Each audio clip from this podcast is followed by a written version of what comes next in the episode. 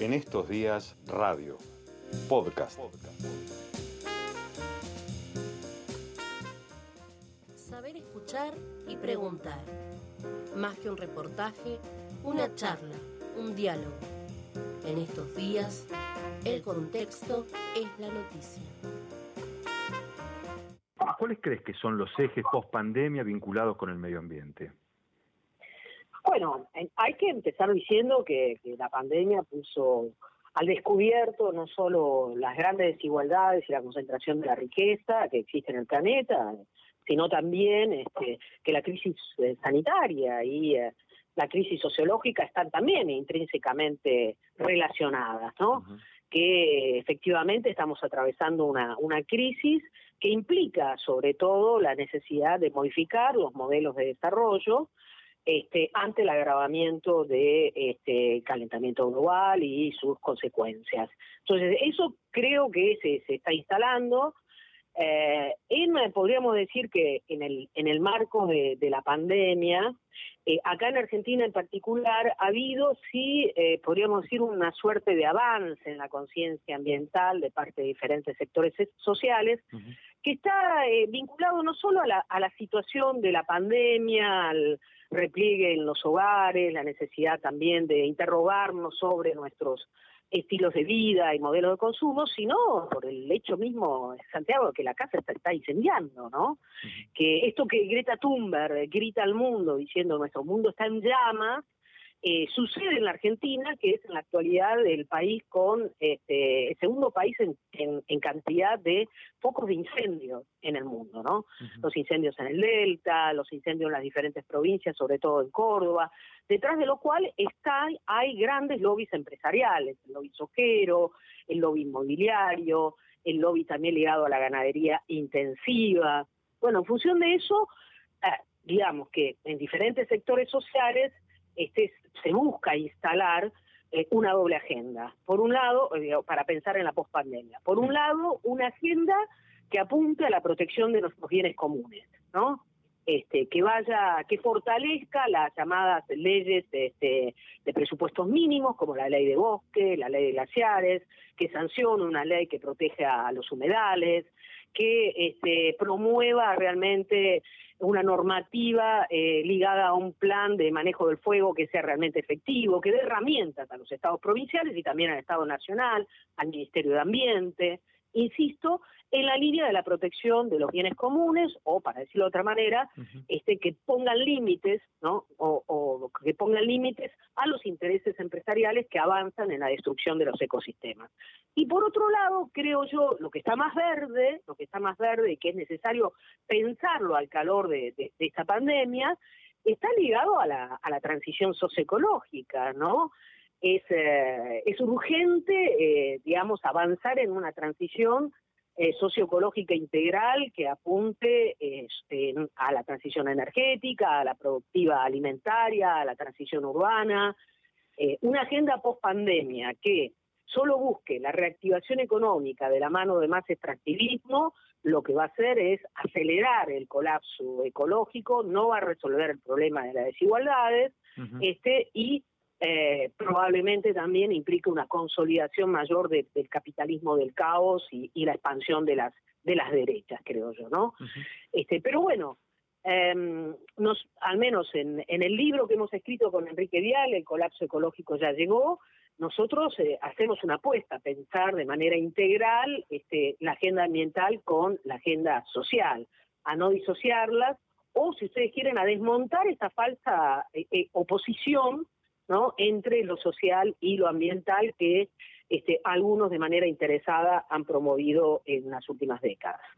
y, y, incorpora una tercera pata que tiene que ver con el desarrollo económico, eh, cómo se suple la necesidad de generar eh, riqueza, paso posterior será la, la, discusión sobre la redistribución de esa riqueza, pero cómo se suple en esa agenda la necesidad que tiene un pueblo, una sociedad de generar por distintas vías riqueza para, para, para subsistir. Bueno, yo insisto en, eh, en, que la falsa oposición no es solo entre lo social y lo ecológico, sino también entre lo económico y lo ambiental, ¿no?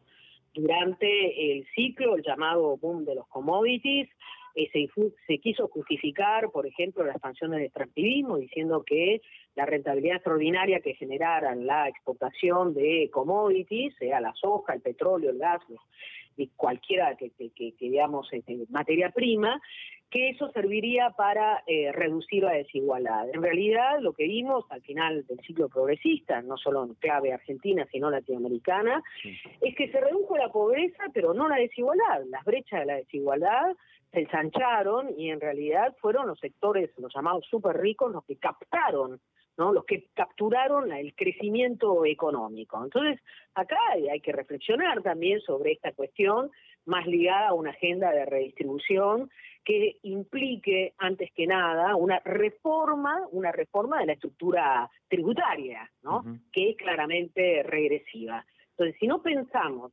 en esa línea, digamos, es muy probable que no podamos avanzar en una agenda de reactivación económica. No lo digo yo, lo dice eh, mucha gente, digamos, que está lejos de tener propuestas radicales como la Comisión Económica para América Latina, la CEPAL, que está promoviendo no solo un ingreso básico, sino una reforma tributaria estructural este, que, este, apunte a la reactivación económica. Por otro lado, creo que este, hay que repensar también lo, lo, qué, qué tipo de sociedad queremos construir. Cuando estamos viendo la gran resistencia que hay acá de parte de los sectores más ricos acerca de eh, la necesidad de, aprobar un impuesto a la riqueza, algo que por otro lado se está discutiendo en todo el mundo, ¿no? Este eh, y se ve, todo el mundo se ve con buenos ojos. Bueno, eh, el gobierno, por ejemplo, busca destinar el 25% de ese impuesto a la riqueza al gas del fracking. Ahora que es, un, es descabellado. En un momento en el cual sabemos que la gran, de la gran responsabilidad de eh, los combustibles fósiles, gas y petróleo, además del carbón, en la emisión de gases de efecto invernadero, su relación con el calentamiento global, el caso del fracking, que es una energía extrema, que además de tener grandes consecuencias territoriales, ambientales, es además un agujero negro desde el punto de vista económico, siempre subsidiado por el Estado, la verdad es que en vez de estar pensando, por ejemplo, en reactivar la economía y buscar un cambio en la matriz energética, promoviendo la energía eólica, la energía solar, ver qué hacemos con el litio, acá se da un paso atrás, se retrocede y este se busca nuevamente consolidar un modelo de mal desarrollo como es el del fracking. Yo digo, salidas hay, salidas hay, porque efectivamente no es la única, subsidiar a vaca muerta, de ninguna manera. Hay otras energías posibles, ya algunas de ellas están efectivamente arraigando nuestro territorio, con un impulso fuerte del Estado, sin duda podríamos avanzar en un cambio de la matriz energética en el futuro próximo. Lo mismo, digamos, pensemos en términos de eh, modelo productivo. El modelo agrario, el modelo sojero dominante, eh, quizás fue funcional eh, para la Argentina hace 20 años atrás, que había una gran crisis agraria. Hoy en día es el problema socioambiental más grave de nuestro país, sobre todo ligado a las fumigaciones con glifosato, ¿no? que genera enormes problemas en la salud de habitantes de que van desde Chaco hasta Santa Fe y Córdoba. Esto ha sido probado por innumerables estudios empíricos llevados a cabo sobre todo por médicos, ¿no? Las redes de médicos de pueblo fumigados. Por otro lado, es un modelo que avanza deforestando, desmontando, con esto agravando también la crisis climática y expulsando a agricultores. Bueno, tenemos que ver de, efectivamente, de orientarnos hacia otro modelo. Y cuando miramos el rol que tiene la agroecología en los últimos tiempos, bueno, la verdad que bien valdría la pena que el Estado también diera un impulso importante ahí, porque la agroecología, lejos de ser algo solamente marginal o atribuido a prácticas supuestamente hippies, en realidad es una ciencia y es un poderoso movimiento social que recorre América Latina y que en los últimos años se ha expandido mucho en Argentina, no solo de la mano de los movimientos territoriales rurales, sino también de sectores de la economía eh, convencional que ven con buenos ojos el hecho de que se puede producir sin contaminar, que se puede producir sin depender del paquete agrotecnológico que nos vende una multinacional como Monsanto o Singenta, y que además se puede generar rentabilidad económica. Entonces, digamos, hay otras maneras de producir, ¿no? Hay otras maneras de producir sabemos que por el momento son marginales frente a esos 26 millones de hectáreas cubiertas de soja, pero bien, en ese sentido, el Estado podría impulsar, no solo de la mano de una dirección de, nacional de agroecología, que este, está, digamos, el, el hay, pero que recibe muy poco, muy poco apoyo, sino realmente con un involucramiento real en términos de políticas públicas ¿no? este, que eh, implique generalizar un modelo, insisto, agroecológico que a todas luces es eh, el que nos provee de prácticas posibles para hacer frente ¿no? a la gran crisis ambiental. Porque la gente por ahí quizás eh, este, minimiza el impacto que tiene la crisis ambiental, pero cuando hablamos de la emergencia climática, este, y uno piensa en los eventos extremos como la sequía, las grandes precipitaciones, bueno, eso que digamos son, son elementos que tienen que ver con el cambio global, sin duda está atado también a dinámicas locales y territoriales, ¿no? Esto modelos de mal desarrollo. Si uno tiene o impulsa más soja, impulsa más explotación de hidrocarburos no convencionales, ¿no? Si sigue deforestando o sigue contaminando las aguas de los ríos con la mega minería, bueno, es muy probable que lo que vamos a hacer es acelerar aún más este eh, la crisis o el colapso sistémico. Eh, estamos conversando con Maristela Esbampa. Maristela, ¿y hay algún gobierno en el mundo que tenga esta agenda que ustedes proponen o que consideran indispensable?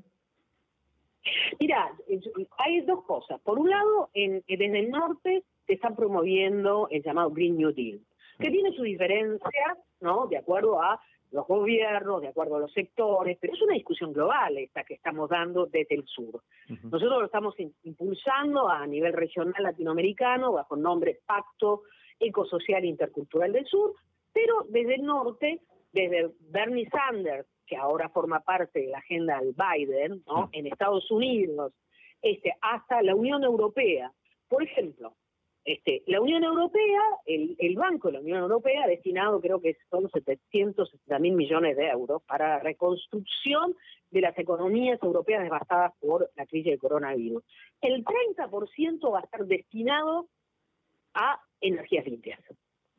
O sea, es claro. sí, lo que llaman en España una transición verde, ¿no? Exactamente, una transición que el norte la va a hacer a costa de los territorios del sur. Sí, nosotros, no proponemos, por un lado, un multilateralismo democrático y solidario, y por otro lado, cambiar nuestras agendas desde abajo. ¿Se entiende? Porque lo que efectivamente va a suceder, insisto, como ya ha sucedido en otras, en, otras oportunidades, en otros ciclos, es que mientras el norte se salva, porque entendió cuál es la gravedad de la crisis y tiene los recursos y la capacidad política como para colocarse encima de los intereses económicos, hace la transición, nosotros seguimos destruyendo nuestros territorios, ¿no? Este, y subvencionamos, garantizamos la transición energética de los países del norte, mientras también criminalizamos poblaciones y este eh, y, claramente bueno se consolidan también los, los, lobbies empresariales que están detrás de estos grandes eh, negociados eso es lo que lo que creo yo que puede llegar a suceder porque desde el norte si bien no te puedo decir un país específico, en términos de transición energética, bueno, sí, Dinamarca, mismo Alemania, este, han iniciado un programa de transición energética importante, ¿no? Este, en Dinamarca, por ejemplo, su energía depende sobre todo de eh, la energía eólica, ¿no? Este, tiene una matriz limpia. Alemania hace 15 años más o menos, o un poquito menos, inició un proceso de transición energética en un, proceso muy interesante porque, eh, por un lado, eh, las políticas públicas eh, se independizaron del, del, tipo de gobierno o el signo ideológico que este, dominante, y por otro lado, como Alemania tiene un movimiento ambientalista de larga trayectoria, las cooperativas también tuvieron un rol importante en ese escenario de transición energética. Es bien, diferente los países, por supuesto, todo esto está atravesado por enormes contradicciones, porque, hay que decirlo, las tensiones son muy grandes y el lobby de los sectores este, ligados tanto a la, a, la industria fósil como al agronegocio, ¿no? este, realmente es muy fuerte es, muy importante. Son Digamos, nadie ignora que hoy en día las corporaciones eh, globales tienen un poder eh, eh, sin duda enorme, ¿no? Enorme. Pero creo que efectivamente en esos países los gobiernos están comprendiendo que tienen que tomar medidas drásticas para poder avanzar en un escenario de transición, mientras que en el sur estamos diciendo que la reactivación económica va a ir de la mano de más extractivismo. Eh, pensaba en la, en la dimensión más, más personal y familiar que tienen eh, los, los, conceptos y los proyectos vinculados con, con el, cuidado del medio ambiente y lo que en la cotidianidad cada persona puede hacer y, y lo, lo, lo, lo a veces este, parece ajeno y grandilocuente de las políticas o de las agendas de las políticas de las políticas públicas. ¿Cómo juega esa tensión? Quiero decir, eh, uno conoce de proyectos en un barrio para una huerta comunitaria eh, y sin embargo después las, agendas presidenciales hoy tienen que ver con el trigo transgénico nuevo y una nueva visita a vaca muerta del presidente. Eh, hay, hay una sensación tal vez en estos sectores minoritarios de desesperanza en la construcción de, de, de esa de esas este, nuevas discusiones o discusiones por venir? Es un buen punto ese, porque efectivamente estamos como en una encrucijada civilizatoria, en la cual tenemos relatos globales de tipo distópico, ¿no? Este, muy atravesados por una narrativa colapsista, al estilo, digamos, de la frase de Jameson, es más fácil pensar el fin del mundo que el fin del capitalismo, ¿no? este, que se ha exacerbado en el contexto en el contexto de esta pandemia. Y por otro lado, tenemos a nivel local las, lo que llamaría Ernst Bloch, un filósofo alemán, las utopías concretas, ¿no? Que se realizan a través de una huerta, economía social, eh, generación distribuida en términos energéticos, es decir, tenemos una pluralidad de, este, de modelos de arraigo local que son necesarios pero que no alcanzan, no son suficientes, porque efectivamente eh, son el punto de partida para pensar en una agenda más a nivel nacional y más a nivel global, ¿no?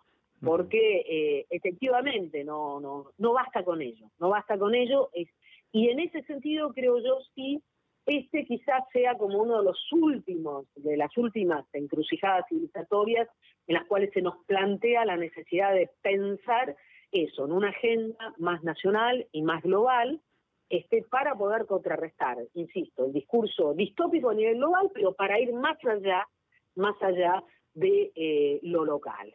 ¿no? Este, si no, efectivamente, ese desacople que hay entre lo nacional y eh, lo local genera más desesperanza en, eh, en, la gente.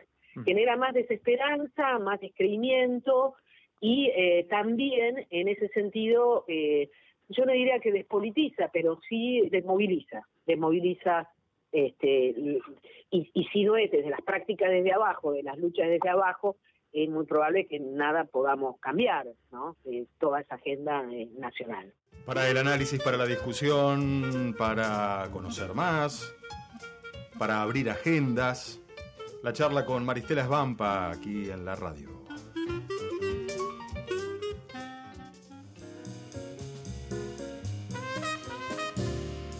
En estos días radio, el contexto es la noticia.